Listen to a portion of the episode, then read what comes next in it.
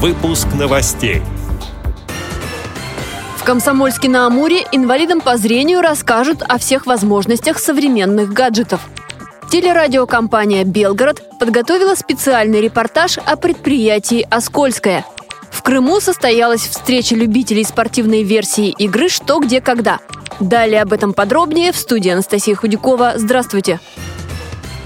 В Комсомольске на Амуре в эту среду местная организация Всероссийского общества слепых проведет презентацию социального проекта «Универсальный мобильный помощник». На встрече также расскажут о всех возможностях смартфонов.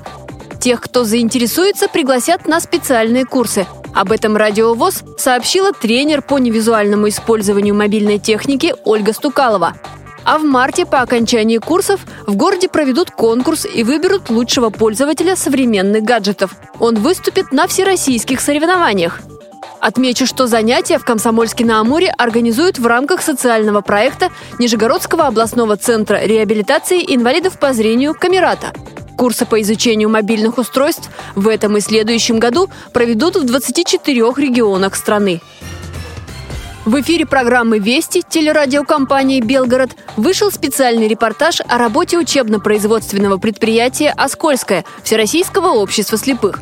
Там трудятся 54 человека, из которых 38 имеют инвалидность. Предприятие производит маски, бахилы и другую медицинскую продукцию. Журналисты рассказали о достижениях и проблемах. Несмотря на трудности со сбытом, Оскольское увеличивает объемы производства и работает без убытков. Ознакомиться с материалом можно в новостях на сайте Всероссийского общества слепых. В Симферополе в Республиканской крымско-татарской библиотеке имени Гаспринского состоялась дружеская встреча интеллектуалов полуострова. Команды проверили свои силы в спортивной версии игры «Что, где, когда».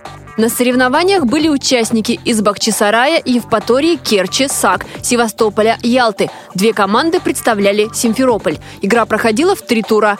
На последнем этапе большинство вопросов были связаны с благотворительностью. Ведущая игры специалист по социокультурной реабилитации Ольга Пирожкова делится впечатлениями. Мы в Крыму, как всегда, по традиции очень любим эту игру. У нас э, все крымчане очень ждали, когда же мы все-таки вновь соберемся и будем играть. Наконец-то это случилось. Произошло это во вторник, потому что наша организация принимает участие в Международном дне благотворительности под названием «Щедрый вторник». То есть «Щедрый вторник» – это движение, которое призывает э, людей к благотворительности. У нас сегодня было 8 команд. Это впервые в Крыму.